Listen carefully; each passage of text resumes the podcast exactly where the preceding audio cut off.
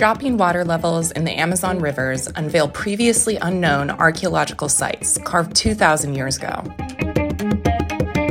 The NGO Investigation Commission probes into new organizations and requests a statement from the Minister of the Environment, Marina Silva, regarding her connection with the Environmental Research Institute. Deforestation in the Amazon rainforest is the lowest recorded in the past five years, according to data from the Man and Environment of the Amazon Institute. These are the highlights of Amazon in five minutes that the Amazon Latitude team selected to update you on what happened between October 20th and 25th in the world's largest tropical forest. The drought affecting the Amazon has caused the rivers in the region to reach increasingly lower levels. In the case of the Amazon River, this drought has revealed hitherto unknown archaeological sites. At the rocky point known as Point of Slabs on the Amazon River, low water levels revealed human faces carved into stone about 2,000 years ago. Grooves in the rocks also indicate that indigenous people used to sharpen their tools and weapons there. Archaeologist Carlos Augusto da Silva from the Federal University of Amazonas visited the site to study the engravings. In an interview with Amazonia Real, Carlos Augusto revealed that a single rock found at the Point of Slabs site has 25 sets of grooves used as sharpeners. Part of the Point of Slabs archaeological site was previously observed in the drought of 2010, but this year's drought revealed carvings that were as of yet unknown.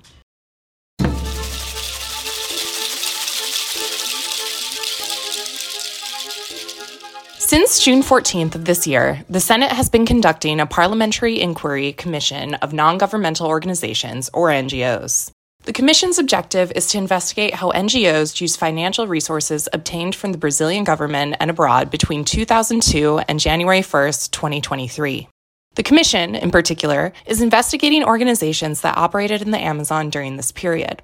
From the beginning, the commission has generated opposing views. As it is mainly led by right wing politicians, the commission is seen as a subproduct of Bolsonarismo that has been accusing environmental conservation related NGOs.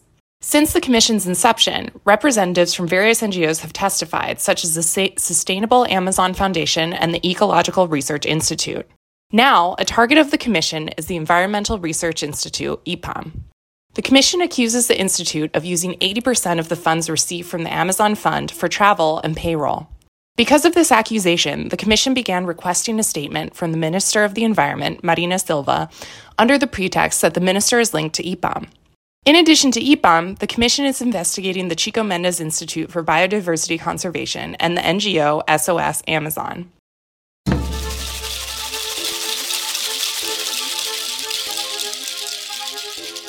Deforestation in the Amazon is the lowest it has been in the last five years according to data from the Man and Environment of the Amazon Institute released on the 20th. In 2022, the area deforested between January and September was over 9,000 square kilometers. In 2023, the area deforested dropped to 3,516 square kilometers in the first nine months of the year. September was the sixth consecutive month of reduced deforestation of the Amazon rainforest in 2023. Despite the good news, the survey warns that the devastated area in the first nine months of this year reached almost 1,300 soccer fields per day. Regarding September, Rondônia was the state that recorded the largest drop in deforestation. The devastated area of the state went from 1,082 square kilometers in 2022 to 296 square kilometers in 2023, a decrease of over 70%. I'm Jessica Carey Webb, and this was Amazon in 5 Minutes, a production of Amazonia Latitude.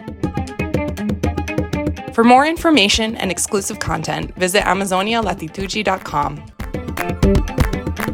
This episode has sound production and editing by Vanessa Pinto Moraes. In this episode, we used information from Agencia Pública, Amazonia Real, CNN Brazil, Folha, G1, and the Man and the Environment of the Amazon Institute. Until next time.